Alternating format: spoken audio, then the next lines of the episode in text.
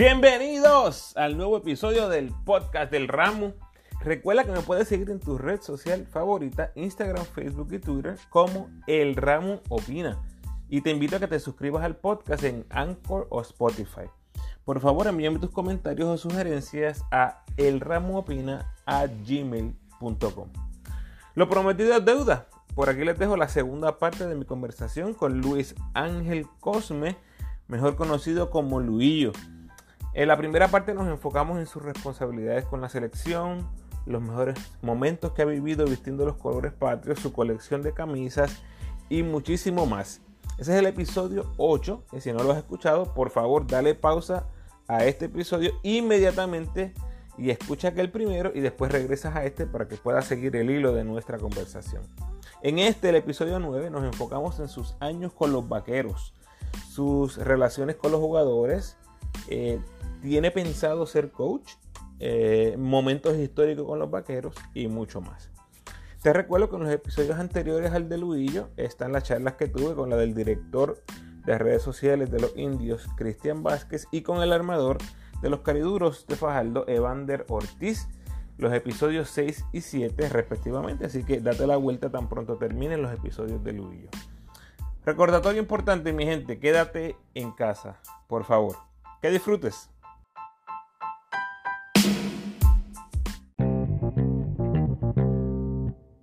Háblanos un poco de ti, ¿De dónde eres originalmente? ¿Cuál es tu o cuál era tu equipo favorito mientras crecías? ¿Cuál era tu jugador favorito? No, pues mira, este, yo, yo soy de Levitown, este, pues, equipo favorito si es de BCN, o sea, vaquero toda la vida, porque antes de yo empezar en Bayamón, ya mi papá trabajaba en Bayamón, antes de, antes de yo haber nacido, ya mi papá trabajaba con los vaqueros. Como, como quien dice, yo, yo nací en el rancho. Yo nací y mi papá trabajaba en Bayamón, soy vaquero de toda la vida. ¿Y qué hacía tu papá en el equipo? Encargado de propiedades también. Oh, ok, ok. ¿Y tu jugador favorito? ¿Quién era ese jugador que admirabas que decías, wow, este tipo es otra cosa? Mira, pues, este, obviamente de chamaquito no me pasaba mucho, en, aunque no lo crean, o sea, mi papá nunca me obligó a estar en, o sea, trabajar en los vaqueros, yo no me pasaba mucho en la cancha.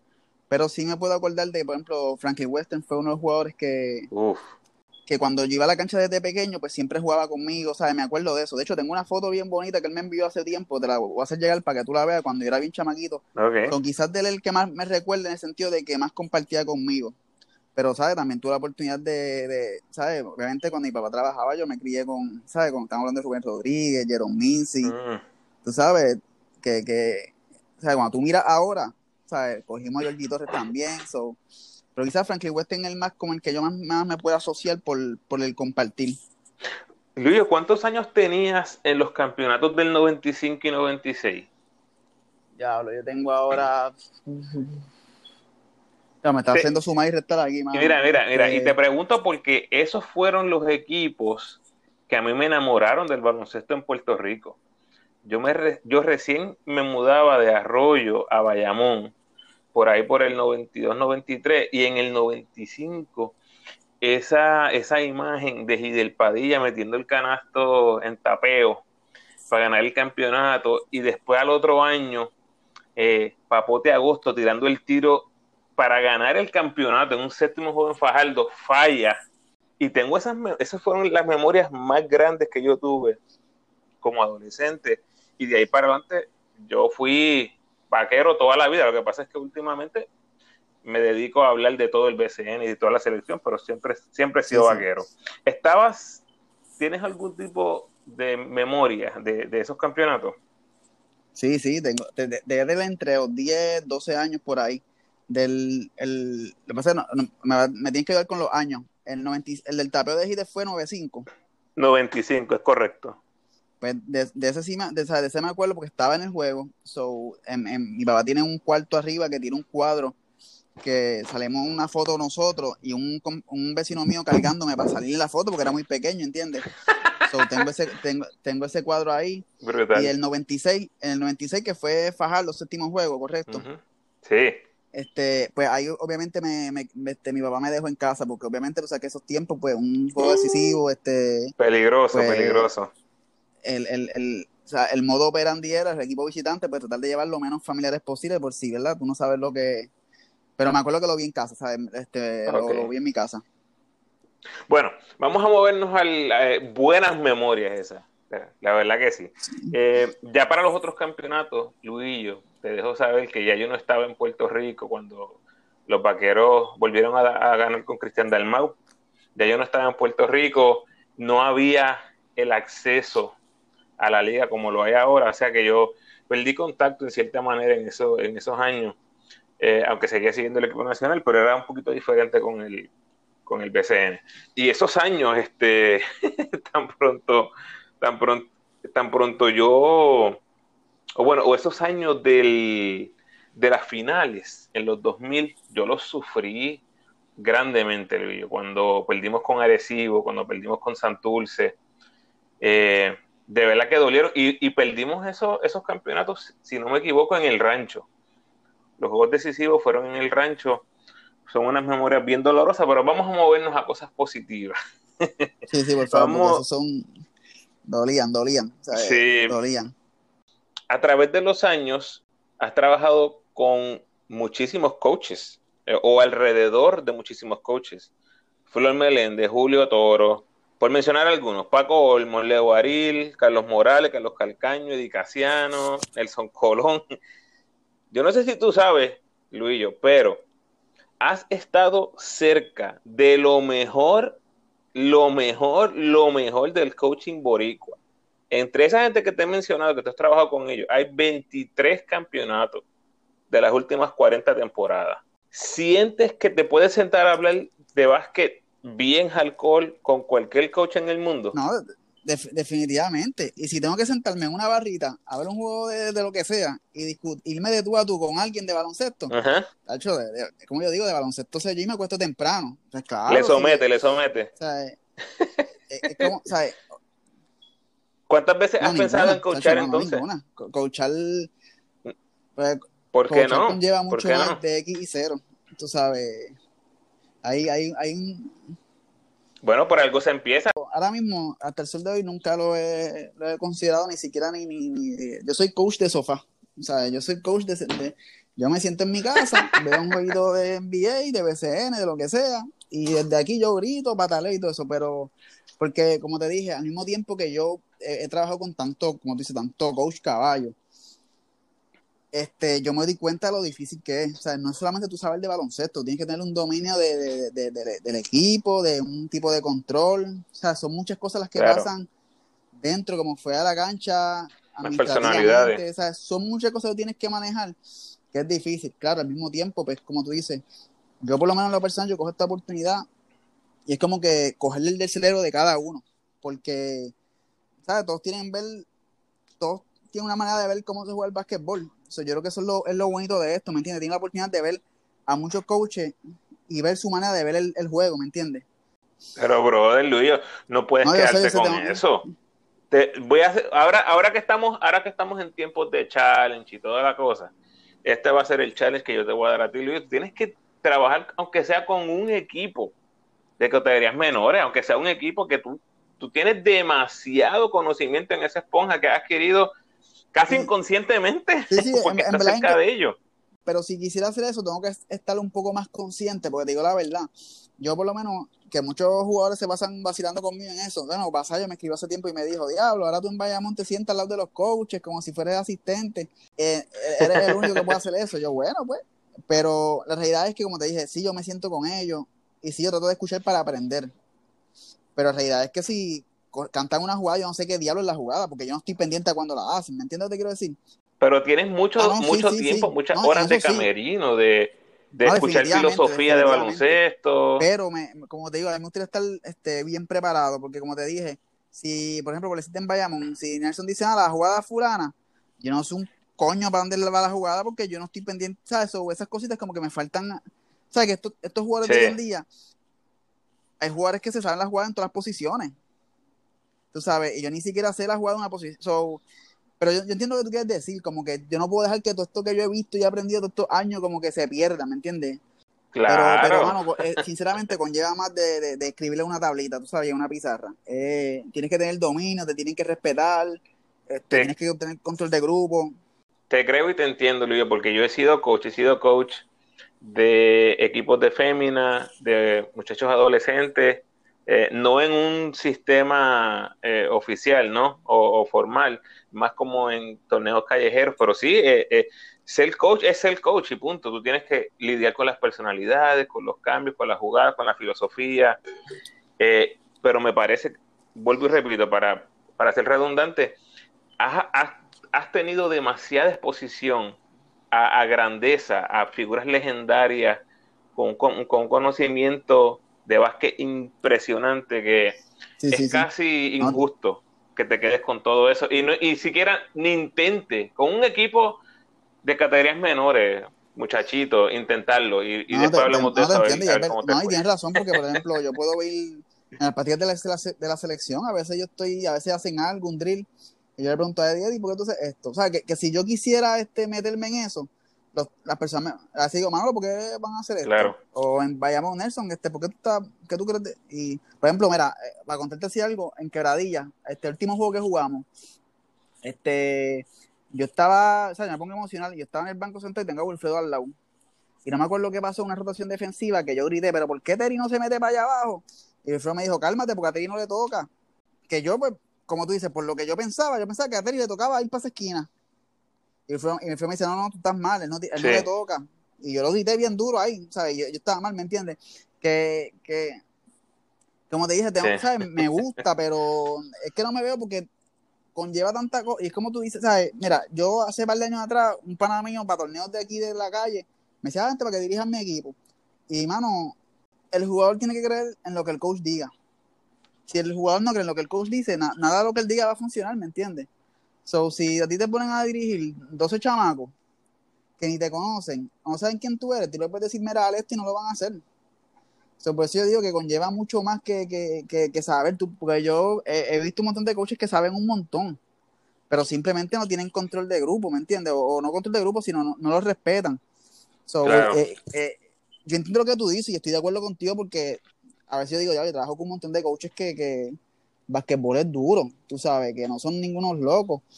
Pero también he visto muchos que saben de básquet, pero, o, hay otros que tienen mucho control de grupo, pero no saben de X0. So, cuando tú vienes a ver, es, un balance de ambas cosas, tú sabes, porque vuelvo y te digo, si los jugadores no creen en lo que tú estás haciendo, este todo se va a perder. Porque ahora la verdad ellos son los que los que ejecutan, tú sabes, y so, es una, es una conexión. So, yo no sé si yo tenga la paciencia para eso, ¿me entiendes? eso se desarrolla, eso se desarrolla. Vamos a estar pendientes a la, a la evolución de Luis. Así tonto ahí, eh, diciendo tres lo que era. Así tonto. bueno, otra cosa que, que quería hablar. Eh, tú sabes que los jugadores pueden ser bien emocionales. Hay muchos jugadores que son bien emocionales, que se toman muy en serio su trabajo. Y al final de los partidos las cosas pueden ponerse bien heavy. Yo he visto en muchas ocasiones cómo jugadores este, agreden, ¿no? Este, físicamente o verbalmente, empujando, lo que sea. Incluso eh, bien reciente esta temporada cuando Mujica estaba buscando un foul en el juego contra Mayagüez, que tiró el, el, tiro detrás de media cancha y no, y, no le dieron el col y salió y le, le dio un, cantazo a una silla y casi... Yo no sé si pudo haber lesionado a alguien, pero ese, ese momento es bien emotivo, bien emocional. ¿Te ha tocado dar un paso para atrás en momentos así donde has visto mucha emoción en algunos jugadores. Sí, sí, yo, yo como te dije, yo, yo trato de, volví te digo, muchos jugadores no creo que me hicieran nada a mí en el caso que yo tratara de intervenir, pero creo que lo que me ha dado a mí tantos años en esto y ser tan querido en tanto, en tantas canchas y por tantos jugadores fuera de los vaqueros, es eso, tienes que darle su espacio. Y la gente que iba a intervenir, está la gente para eso, ¿me entiendes? En el caso de Mojica en el, contra Mayagüez, en el caso de Mojica quizás en el camerino o en una práctica o el que sea, cuando él se vuelve loco, por decirlo así, tienes que dejarlo loco. Claro, tú vas a evitar que haya una confrontación física, pero cuando un jugador, por decir Mojica, por decir el que sea, le da un burst de, de emociones, que empieza a gritar, empieza a tirar cosas, simplemente dale el espacio, deja que tire cosas, deja que grite, deja que haga lo que quiera y luego tú hablas con él. Claro, no, no quieres dejar que entre un contacto físico o una pelea, pero en muchos de esos casos que hay discusiones, que hay peleas en el camerino, sea lo que sea, yo simplemente pues me echo para atrás, dejo que pase lo que vaya a pasar y después pues, en realidad yo no puedo hacer nada porque a los, los que van a hacer, a los que van a intervenir pues ya le toca a los coaches, seguridad en el caso de que haya seguridad. So, hay una línea de trabajo como que se va a encargar de esas cosas antes de que llegue a mí, ¿me entiendes? Pero yo simplemente me voy a echar para ti, voy a dejarlos que hagan, porque como te dije, este el deporte es emocional, tanto para el jugador como el fanático. So, muchas veces, bueno, hasta, hasta para mí, hay muchas veces que yo salgo un día hablado después de una derrota. Pero, ¿sabes? Uno, claro, y uno trata de no. Y muchas veces el que paga es. No me hable, no me hable, no me hable, que estoy Exacto, y cuando tú vienes a ver, te desquitaste con alguien que no tiene culpa de eso, ¿me entiendes? So, lo mejor es dejar que la persona tenga su explosión. Y créeme que muchas, muchos de esos tipos Oye, Mojica hizo eso con Mayagüez y créeme que cinco minutos después estaba bien. le pidió disculpas a todo el mundo, al camerino, pam, pam, y ya está. Porque a veces lo que ellos quieren es botar ese, ese steam, tú sabes, ese, ese, humo. Y ya una vez ellos lo votan, están tranquilos, ¿me entiendes? O en esa parte, pues yo me echo claro. y los dejo. Claro, si después hay que hablar de eso, pues en privado, como pasa en los hoteles, que en el pasillito nos quedamos hablando, cosas así, pues. Pero muchos, muchos de ellos no lo toman personal tampoco. So, no es que salen del juego molesto con ese árbitro, molesto con ese jugador, que si lo ve, cuando lo vea mañana, ¿sabes? Si, la gente supiera la cantidad de veces que quizás una cancha se ve que ellos quieren matar a alguien y pasan por ese pasillo y ya se les olvidó o ya lo dejaron ir, son un montón de veces. O sea, no, no, no es tan grave como parece ser en la cancha. En la cancha se ve feo cuando tú lo ves en el video o lo ves en persona. Pero pues, muchas veces hay que dejarlo porque es un, es un deporte, ¿sabes? El deporte emocional para todo el mundo. So, yo, yo pienso que tienes que dejar, dejarlo ser. Los dejas ser, claro. No es dejarlo ser que cojan una silla, entren así a todo el mundo, pero. ¿Sabes? Tienes que dejar que voten ese, ese, ese Steam.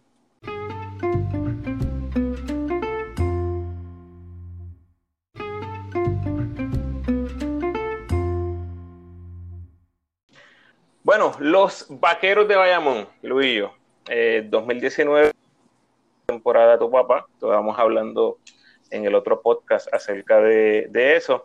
Háblanos eh, un poco qué significó este, este reconocimiento para él y su familia. Los que no escucharon, dinos un poquito otra vez de, qué funciones tenía tu papá y de cómo llegan a este reconocimiento en el 2019. Mira, pues, no, mi papá empezó en los vaqueros desde muy chamaco. Este, ya cuando yo nací, ya mi papá estaba con los vaqueros full, o sea, creo que le metió como 30 años. So, Uf. ¿sabes? o sea, yo creo que desde, bueno, creo no, desde que antes que él conociera a mi mamá, a mi madre, ya él estaba en Bayamón. So, y pues básicamente pues se dio lo, lo, lo mío, este, no fue forzado, nunca me obligó a trabajar con él, nunca me obligó a nada. De hecho, a veces yo no me arrepiento porque digo que es parte de la adolescencia. Pero yo muchas veces no iba ni a las prácticas ni a los juegos por estar con los panas aquí corriendo bicicleta o. Tú sabes, fue después de viejo que me vine a dar cuenta que yo para trabajar con estos caballos, ¿me entiendes? No solamente en Bayamón, sino hablando de los Leones de Ponce, Atléticos de San Germán, ¿sabes? Piculín Ortiz, ¿sabes? Tú a verle, una, fue una era bien, bien, bien, sabrosa, ¿sabes? De los 90, ¿tú me entiendes? Este, y nada, pues, básicamente, pues, yo, yo tomé después, él, se fue, yo lo hice regresar para ayudarlo, entre comillas. Este, yo lo hice regresar para ayudarlo, porque le ofrecieron otra vez el puesto, porque pues, cosas que pasaron. Y yo le dije, no, yo te ayudo con mi hermano. Y ahí fue donde me cogió de soquete, porque lo que yo pensaba ayudarlo, porque yo nunca me vi haciéndolo como, o sea, yo nunca me vi haciendo esto hoy en día. Este, y pues, yo lo empecé a ayudar, entre comillas, y él siempre tuvo, él, parece que cuando él volvió él sabía lo que quería, que era dejarme a mí, porque desde que empecé a ayudarlo, él me decía como que, ah, no, aprendete las rutas para las canchas, aprendete esto, lo otro. Y eventualmente siguió y cada año hacía menos, cada año hacía menos, hasta que terminó el afuera y yo adentro. Y cuando me di cuenta dije, diablo, este tipo me dejó acá adentro, nunca me dijo nada, ¿sabes? Me, me... Y, y pues yo, y yo lo cogí, en 2008 empecé. Entonces, el reconocimiento que le hacen, pues mira, estábamos creo que por una de las ventanas y me llamó Gretchen con la idea. Y yo le di, ¿sabes? Al principio estuve como que, wow, tú sabes. Y como te estaba diciendo ahorita, ¿sabes? Nosotros no somos personas de como que nos gusta, como uno dice, la pauta o, o ¿sabes? Buscamos esa atención, ¿me entiendes? Yo le dije, mira, este, está bien, ella me preguntó a mí como que, mira, ¿qué tú crees? Yo, mira, yo creo que es genial, pero papi es tímido, tú sabes, no sé cómo vamos a hacer para que, para pararlo allí, tú sabes. Y pues eso es lo que me preocupaba más que cualquier otra cosa, ¿me entiendes? Este, pero en realidad, tú sabes, fue bien, bien bonito para nosotros como familia porque fueron 30 años, tú sabes, que le metió. Entonces, es lo que le digo a la gente, el, el sacrificio, ¿sabes? Nosotros trabajamos de domingo a lunes, este, nosotros no tenemos horario, no es como que tenemos días libres, ¿sabes? Días libres es, si jugamos hoy y no jugamos más en dos días, pues nos dan el otro día libre mañana, pero no hay días libres como, ¿sabes? 4 de julio practicamos, días de madre practicamos, o hay juegos, o si estás enfermo, no es que tú llames enfermo y te cubre otro, tú sabes, tú sabes, no, ¿me entiendes? No, no, es, eh, no es full time porque no trabajas todo el año, pero al mismo tiempo no es un trabajo normal en, en ese, o sea, no hay horario fijo. Muchos, como dije, muchos días festivos que se practican, sea, se sacrifica mucho tiempo de familia. O sea, muchas veces uno llega aquí y mi mamá está durmiendo, hay veces que yo lo paso un día y yo no veo a mi madre, a mi madre, tú sabes. Eh, so, este, el, el, el, reconocer eso, en verdad fue, fue genial, este, porque... Y el feedback, yo creo que, volví te digo, aquí lo mejor en mi caso personal, y como vi lo de mi papá, no es solamente que nos reconozca a alguien, es el feedback cuando la gente ve eso, ¿me entiendes? Tú sabes, me acuerdo que cuando anunciaron, antes de hacerle la dedicatoria, en la asamblea de abonados, ellos iban a anunciar a quién le dedicaban la temporada. ¿Qué pasa? Que mi papá está preguntando, mi papá lleva una semana preguntando que a quién le iban a dedicar la temporada, no sabía que era él. yo estoy tratando de como que de, de, de, escondérselo porque es una sorpresa, ¿me entiendes? Entonces, el día que fue a recoger las taquillas en esa asamblea de abonados, él se quería ir. Y yo, no te puedes ir, pero ¿por qué? Yo tratando de no decirle por lo que era, por lo que era. Hasta que yo tratando de decirle, y, hablé con el abogado, y yo, Héctor, trata que papi no se vaya, convence o no se vaya, dile cualquier embuste.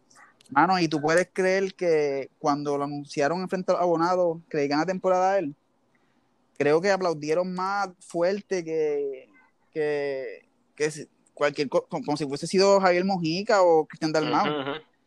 Tú sabes, yo creo que eso llenó más el, el, el, el, o sea, yo creo que eso, eso significó más que cualquier otra cosa, porque cuando yo vi eso dije, coño, ¿sabes? Porque es como yo digo, yo decía, coño, de cada temprano mi papá, mi papá, no es que no sea nadie, pero, o sea, no es jugador, no es de esto, ¿me entiendes? Y acuérdate, muchos abonados están desde que mi papá trabajaba, muchos exjugadores que va a los juegos todavía, que mi papá trabajó con ellos. o sea, todavía. No, claro, y los, otros días me vieron y me dijeron, Mary, tu papá, ¿cómo está? Esto, lo otro.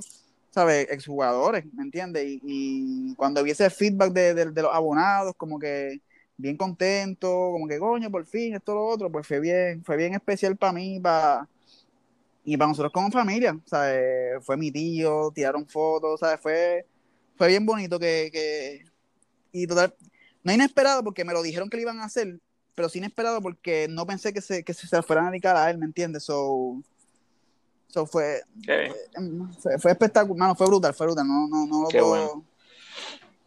Un, aplauso de agradecimiento para tu papá eh, y obviamente tú le sigues por ahí los, los pasos eh, ahora mismo. Gracias, gracias. gracias también, sí, claro que sí. Eh, Luis, ¿hay alguna diferencia en tus responsabilidades con los vaqueros versus el equipo nacional, ¿cuáles son las, más grandes que nos puedas mencionar? Te ha hecho la diferencia del cielo a la tierra.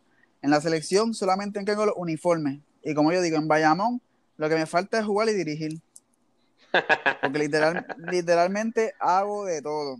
O sea, literalmente. He entregado cheques, entrego taquilla, este, doy taquilla al equipo visitante. Si tengo que tapear, tapeo. Claro, fue lo que estudié, eso no tengo problema y quiero y ya este año pues me están ayudando en eso. Quiero volver a tocar base con eso que estudié, terapia física. So, ponemos bolsas de hielo, damos masajes, este, hacemos de todo. So, la diferencia es bastante porque me salgo más de lo que uno dice que es el job description. Pero al mismo tiempo es la pasión que uno siente por esa franquicia. Yo nací ahí, ¿me entiendes? So, claro. Yo creo que, yo creo que todo eso que yo hago es porque es, la gente ve eso en mí, so confían en mí, so yo hago otras cosas de más. So, la diferencia es mucho más trabajo en muchas más cosas que quizás no competen a lo mío. Pero las herramientas son más, son más fáciles para trabajar que la selección. La selección es un poquito más ajorada porque viajamos en la misma guagua, llegamos a la misma hora. Cuando a mí me gusta llegar mucho más antes que, que todo el mundo. So, eh, una, una, una, cosa que me, da, que me da más trabajo, me hace trabajar más cómodo al mismo tiempo, y en la selección que tengo que bregar solamente con dos uniformes, pero es más ajorado. No sé si me explico, no sé si me entiendo, porque claro, la, mecánica es, más diferente, pero acá solamente me enfoco en, en, los uniformes de la selección y en Bayamón, este, sí, he, tenido que hablar hasta con jugadores para convencerlo, tú sabes, so, so, eh, pero como te dije, para contar la pregunta, pues, normalmente yo soy el que le entrego hasta aquí del equipo visitante, este, he tenido que pagar multas de las técnicas en la mesa de anotaciones antes de los juegos. No pagarlas con mis chavos yo, pero entregar los cheques. Claro, claro. Este, en verdad de todo, como te digo, sinceramente, para resumir, menos dirigir y jugar. Cuando lleguemos a eso, pues estamos bien, bien apretados. Bueno, eh, Luis, llegamos al 2020, eh, empezamos los vaqueros con tres derrotas al hilo. Y justo cuando se había enderezado el barco, con dos triunfos consecutivos, se detiene el torneo. Cuéntame desde tu perspectiva, ¿cuál fue la diferencia mayor entre esos primeros tres partidos y los últimos? Yo creo que nos calmamos un poco. Yo creo que es, la ansiedad de, cuando tú tienes un equipo que sabe que es bueno y que lo mejoramos considerablemente porque mejoramos el banco, que quizás fue lo que nos afectó el año pasado, esa rotación. O sea, mejoramos el banco y el starting five es duro, más lo que nos falte por llegar sabíamos que teníamos equipo, sabemos que tenemos equipo completo para ganarlo todo. Pero, ¿sabes? Esa ansiedad de, de, A mí me dijo un jugador hace muchos años, Omar Alvarado me dijo, la primera victoria siempre hay que parirla. So, esa primera victoria siempre es difícil porque, ¿sabes? Los jugadores quieren ganar siempre. So, a veces esa ansiedad, esa presión de querer ganar ese primer juego, que es el más difícil, pues... Entonces en Ponce jugamos muy bien. Sin embargo, fuimos a Fajardo y pues nos salió todo mal y así, pero ya una vez logramos esa primera, pues yo creo que fue eso, fue que nos calmamos, ¿sabes? Bajamos esa ansiedad de sacar el primer juego, jugamos con más calma y nada, y dejar que la cosa fluya. Estaba todo el mundo como que también encontrando la, su rol, porque la realidad fue que, que aunque muchos jugadores estaban aquí desde el primer día, creo que todo toda, toda nuestra pretemporada, creo que quizá tres veces, cuatro veces pudimos practicar cinco contra cinco la realidad es que nunca tuvimos ese roster completo en el preseason, so no habían jugado juntos. So, a eso tú le sumas eso, más llegada temporada y como te dije, tenemos muchos jugadores nuevos, so, en lo que encontraban su rol, esa química de jugar en la cancha, porque como no pudimos practicarla, porque no estaban todos, todos los días, so, entre encontrar esas cosas, esa química y la ansiedad, pues, pero ya estábamos entrando ya en en ritmo, mano. O sea, estábamos entrando en ritmo, teníamos un jueguito local el jueves allí con agresivo. Y, o sea, que nos pudimos poner 3 y 3. Y, pero estábamos jugando bien, o sea, y poco a poco íbamos a estar cayendo. Sí, estadísticamente, Luis, los primeros tres juegos permitieron 80 puntos o más. Y los últimos dos pues, eh, permitieron por debajo de los 80 puntos. O sea que evidentemente la defensa vio una eh, un increase en intensidad bien grande. Los primeros tres juegos, 102 unidades de eficiencia en promedio, los últimos dos, 75. Que eso es un, un, brinco gigantesco, ¿no? Eh, así que yo creo que por el lado defensivo ahí se vio muchísimo ese, esos ajustes. Anotar a Kindele, líder en bloqueos de la liga con 1.8 por juego. Alvin Cruz, líder en asistencia de la liga y Javier Mojica, líder en robo. Te pregunto, ¿esas cositas de que son líderes eh, se hablan internamente? Depende del jugador, ¿sabes? Hay jugadores que, que para ellos un gol, ¿sabes? Personal, especialmente cuando son estadísticas así, de steals, de, tapones, de asistencia.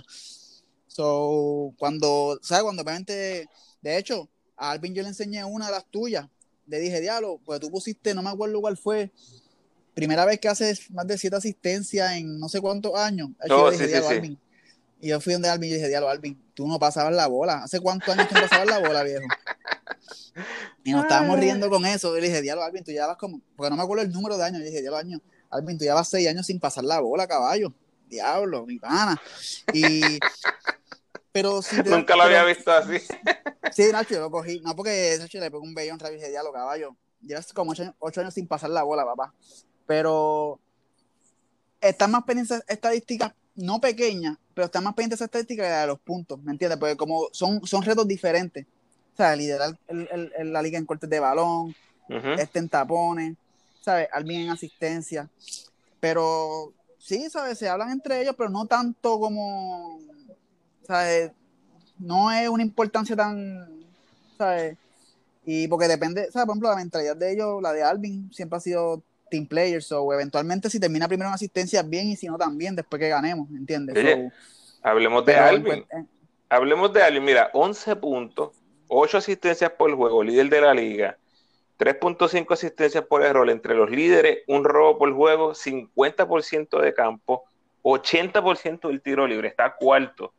Luis, en eficiencia entre los armadores de la liga, cuarto. O sea, está teniendo una de las mejores temporadas de, su carrera, no de años recientes, de su carrera de 21 años en el BCN. ¿A qué le atribuyes esta producción de tan alto nivel al, de, de Alvin Cruz? mano, que Alvin es el mismo desde que entró a la liga hace 21 años. No ha cambiado físicamente. Ajá. Tú sabes, y, para nosotros es increíble porque Alvin, Alvin, yo estuve con Alvin desde que nosotros lo hacíamos en Bayamón hace 20 y pico años atrás. Sí. yo, Alvin físicamente sigue siendo igual de rápido, sigue siendo igual, de, eh, o sea, el juego de él no ha cambiado. Le atribuyo a esto que él se, volvemos lo mismo, estos tipos se preparan físicamente fuera de la cancha, ¿me entiendes? So, no me sorprende porque es el tipo de jugador este, le atribuye esto también, obviamente, los minutos han sido mayores a lo que ha estado en años recientes, que era más bien un gol de backup, que entraba este, a dar quizás 5, 10, 15 minutos de defensa. Su rol se le ha pedido, obviamente, que sea un poco más grande. So, y todos sabemos la capacidad que él tiene de anotar. So, creo que le atribuyo tanto a su preparación de él, su veteranía, porque cuando tú tienes la experiencia de, o sea, cuando tú eres un veterano, tienes la experiencia de haber jugado tantas temporadas, tú sabes cuándo y cómo. Este, y son muchos factores. Creo que el ambiente en Bayamón es bien bueno, mano. Tú sabes, el coach, aparte de ser tremendo coach, es tremendo ser humano. Se, enfoca tanto en lo, de la cancha como en lo personal. So, todo el que llega a Bayamón me lo dice, notan la diferencia de, otro equipo porque juegas cómodo. So, eso tú le sumas el personal que tiene, le suman veteranos como Javier Mojica, que para mí es el, eterno capitán. O cuando tú pones todas esas piezas juntas, junto a él, es un ambiente que él se siente cómodo, se siente relax, que, te deja, te, puedes ser tú. Un ambiente de familia. Pues, un ambiente de familia, te, ¿sabes? Hablan contigo, mira, ¿qué necesitas? ¿Qué te está pasando? ¿Sabes? Te dan esa comodidad de tu, cuando te dan la comodidad de hacer tu trabajo relax, no es sorpresa que, que que te vaya bien el trabajo, ¿me entiendes? Porque te están dando esa confianza de hacer las cosas bien. Y como te dije, el tipo se prepara y es un jugador bien inteligente. no, no, me, no, me, no, me, extraña para nada y como te dije, los minutos han crecido y su rol ha sido más importante también. So, mientras más minutos, más, más números. Claro. Otro que te quería hablar, Javier Mojica. Eh, obviamente estamos empezando en la temporada, pero al momento de, de la pausa tiraba 30% en triples, que es lo peor de su carrera. Él a través de, toda su carrera ha tirado 39%, así que ese número de porcentaje triple va a subir, eh, sí o sí, eso es, eso es seguro. ¿Tú crees que él está consciente de esos números históricos? Eh, eh, eso que te mencioné ahora de que, de que empezó lento en el triple, pero es un aproximadamente 40%. Históricos, este, que él sepa sus promedios debe saberlo porque, porque un día lo estábamos hablando, la temporada pasada le enseñé los números de él en su carrera. A veces ellos no saben exactamente lo que tiran, hay veces que sí, no te voy a mentir, pero él sabe que está trolling de tres puntos. Él es un jugador bien orgulloso que, que orgulloso en el sentido que él sabe lo que es capaz. So, él sabe que esos tiros abiertos los mete y los tiene que meter. So, él, él sabe sus struggles, y sabe que, lo, que los va a mejorar. Y lo que no cambia de él es que su, trabajo sigue siendo, ¿sabes? Trabaja igual de duro siempre, hermano. Tú sabes, so, es parte del struggle, tú sabes. Eh, pero no, cuando los números suban no me va a extrañar porque vemos lo mismo. Un tipo que trabaja, no se roba práctica como uno dice por ahí, practica todos los días, trabaja todos los días. la ética de trabajo está ahí. Simplemente está un slump. Como Pero créeme que, que, él lo sabe. Fíjate que, como te, como te mencioné anteriormente, 3.2 robos por juego, líder en la liga, está metiendo, a pesar de que está struggling, 20 puntos, 6 rebotes, 3 asistencias. Para mí, uno de los candidatos más fuertes a MVP este season va a ser Javier Mujica, no tengo duda. ¿Esta conversación de MVP es algo que se habla en el camerino? ¿Es algo que viene de, la pretemporada con Javier Mujica o simplemente no se habla de esos temas en, los camerinos? No, por lo menos yo nunca he escuchado ni he tenido conversaciones con él. Los números defensivos siempre van a estar porque él toma mucho, en eso sí él te lo puedo decir, yo creo que él toma más orgullo en la defensa que en la ofensiva. So, en sus rebotes, en sus cortes de balón. Pero en, este equipo su, ofensiva es necesaria, Luis. Ah, no, no, sí, no, definitivamente. Y se lo, he dicho, se lo dije desde el 2009. O sea, tú tienes que tirar pelota aquí. Lo que pasa es que si el que lo ha visto él jugar, él es un jugador que rara vez, rara vez fuerza tiros. Él juega dentro del sistema. Yo entiendo que él debe tirar, y, las expresiones vertidas por mí tienen que ver con los coaches. Yo entiendo que él tiene que tirar más, porque él es nuestro. ¿sabe? Y sí, su ofensiva es bien importante con nosotros, porque según él venga, venimos nosotros. O sea, el equipo se, nutre de, él. Entonces, como te dije, los números de rebote no me sorprende, los cortes bajos no me sorprende, porque la, la en la defensa nunca la va a dejar. En la ofensiva, este, lo visto desde México, desde que fue a jugar a México, ha mejorado mucho su juego ofensivamente, que no necesariamente, porque tú dices, como tú dices, está tirando 30% de 3, pero mete 20. ¿Eso qué te quiere decir? está tirando de 2, ataca más el canasto, está yendo más el tiro libre. So, su juego lo ha moldeado un poco más overall de no depender de los tiros de 3 puntos. Claro, el tiro de 3 puntos pues le abre otras cosas, pero no, no, no vive y muere del triple. Pero sí, su ofensiva es vital para nosotros y su manera de jugar es vital para nosotros. Como él venga jugando, nosotros vamos a jugar. Bueno, Luillo, el tema final de los vaqueros que te quiero preguntar, que te quiero plantear, es Ángel Rodríguez, Angelito. Tú estabas ahí en China con el equipo y estoy 100% seguro que tienes que haber escuchado a Mojica decir que Angelito iba esta temporada para los vaqueros. Él le aseguraba que Angelito regresaba al rancho. Yo, esa es la única versión que he escuchado, ¿no? Eh, no sé qué ha pasado desde ese momento. No sé cómo está su situación con la gerencia. Dinos, Luillo, ¿qué tú sabes o qué tú opinas? ¿Angelito viene o no viene si tenemos baloncesto eh, otra vez en el BCN? Caballo, no solamente Mojica, yo lo llevo a jugar desde China y todos los días. Y, como, y hablo con él casi todos los días y se lo dije, tú tienes que venir sí o sí porque yo mando a hacer tu uniforme. O te lo pones tú o me lo pongo yo, pero alguien se pone esa camisa este año alguien se tiene que poner ese número 13 de Rodríguez. O te lo pones tú o te lo pongo yo. Pero alguien se tiene que vestir. Este. So, créeme, todo el mundo está consciente de eso. Las conversaciones han sido buenas. Este. So, sí, yo, yo no quiero comprometerme de que sí va a jugar, pero sí va a jugar, coño, porque lo tengo ajorado. él quiere jugar. Ah, ok. Sí, sí, sí. Él, quiere, él quiere jugar. O sea, no, no, no te equivoques. Él quiere jugar la conversación ha sido buena con la administración. ¿Qué es lo que lo detiene este, este Luillo? Pues no sé, no, no, no quiero entrar en detalles, pero pues estaba en la G-League, ahora no sé si hay que ver qué diálogo va a pasar con esto. Ya la G-League se este, canceló hace rato, ya, ya ahí no hay, no, hay, más baloncesto en, la G-League, eso es seguro y que definitivo. No venga, que no venga otro equipo de, de otra liga y... Pero yo entiendo que esto se debe resolver primero en Puerto Rico, que porque en Europa son los casos son más fuertes, no sé, no sé. Pero nada, yo, yo creo que está evaluando las opciones, tú sabes, es lo que me ha dicho, pero mm, el, interés está, ¿me entiendes? O sea, él quiere jugar, nosotros queremos que juegue. Las conversaciones han sido buenas y yo lo tengo amenazado. Dije, tú no juegas este año, papi, yo no te atiendo más contigo en la selección ni en ningún lado. no, no, no, está, está, amenazado. Él tiene que venir, él tiene que venir. Él, él tiene que venir y, pero como te dije, y se lo he dicho 20, el caballo, yo digo, yo hablo con él todos los días, es mi hermano, y se lo dije, papi, tu uniforme se mandó a hacer, o te lo pones tú, te lo tienes que poner, a mí no me importa. No, pero en realidad, como te dije, fuera de vacilón, él quiere jugar, y las conversaciones han sido buenas entre el equipo, ¿me entiendes? So, no veo por qué no se logre un acuerdo, al menos que aparezca es que no quiero hablar por él, mano. Sí. Obviamente no quiero hablar por él. Claro, claro. Pero tú sabes cómo es el deporte, ¿sabes? Es el trabajo de ellos. So, si viene un equipo en Europa y le ofrece no sé cuánto dinero, pues y él entiende que es mejor oferta, pues. Este, pero al mismo tiempo yo pienso que después de tanto tiempo estar afuera, a, a, a, estos jugadores les gusta jugar en su país, o sea, les gusta estar en su isla, les gusta estar con su gente. So, y como te dije, él quiere jugar, nosotros queremos que juegue, las cosas con las migraciones están bien, la conversación ha sido bien buena. Este, so, no, no, no veo por qué no se logre un, un acuerdo, Qué bueno. Angelito, sinceramente.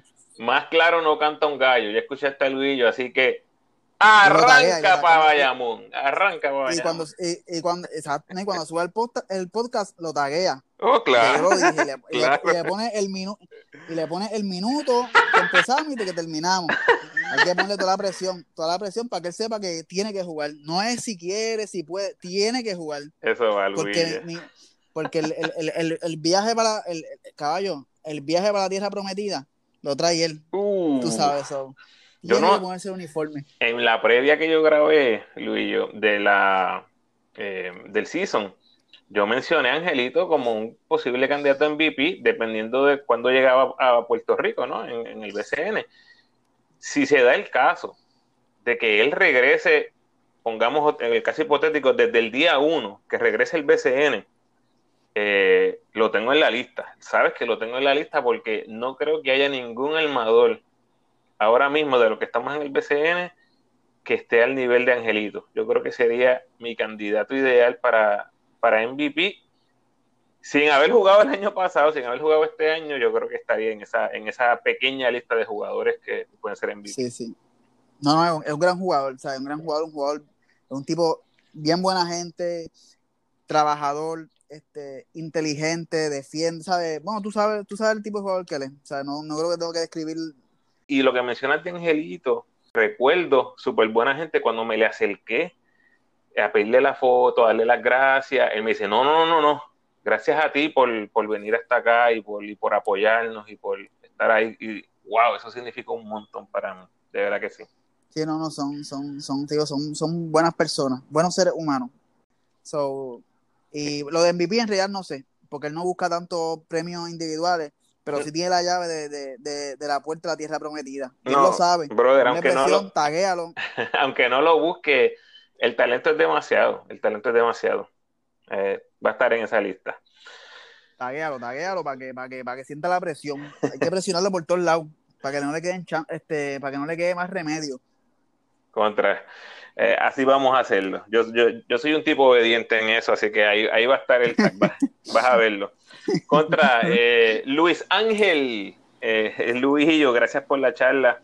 Bueno, Luillo, ¿cómo te pueden seguir en las redes? Este diablo, creo que en Instagram es THE Luillo con doble L, Di Luillo. Este, en Twitter es The Only Luillo. Muy bien. THE Only Luillo con doble L. Bueno, ahí lo tienen. Luillo, súper agradecido. De verdad que fue una charla magnífica que se convirtió en dos podcasts, así que eh, ojalá lo, lo, hagamos otra vez, no sé, tal vez después de algún torneito o algo así hacemos algo. No, seguro, no. Gracias a ti por la oportunidad, de verdad que bien, bien agradecido y humilde, ¿verdad? Ante, ante ¿verdad? La, la, este, ¿verdad? la petición de, de, aparecer en tu podcast. De verdad que no sabes lo agradecido que estoy contigo y sabes que en lo que te puedo ayudar, lo que necesites, este, cuentas conmigo siempre y, mano, vamos para adelante. Y no, cuando después quieras hacerlo de nuevo, me avisa y si hay que meter un jugador o alguien más, lo metemos y hacemos algo bien chévere. Claro que sí. Bueno, gracias Luis, hasta la próxima. Stay safe, por favor. Dale, papá. Gracias a ti igualmente. Un abrazo.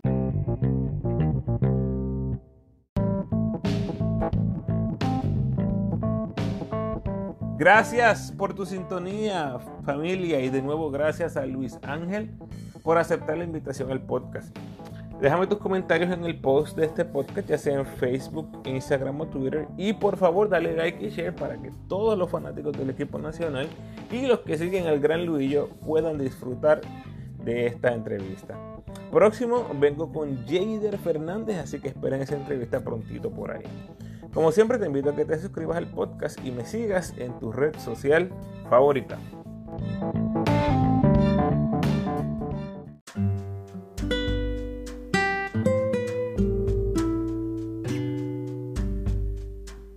El pensamiento de hoy motiva. Ya hay suficientes críticos en el mundo. Bendiciones.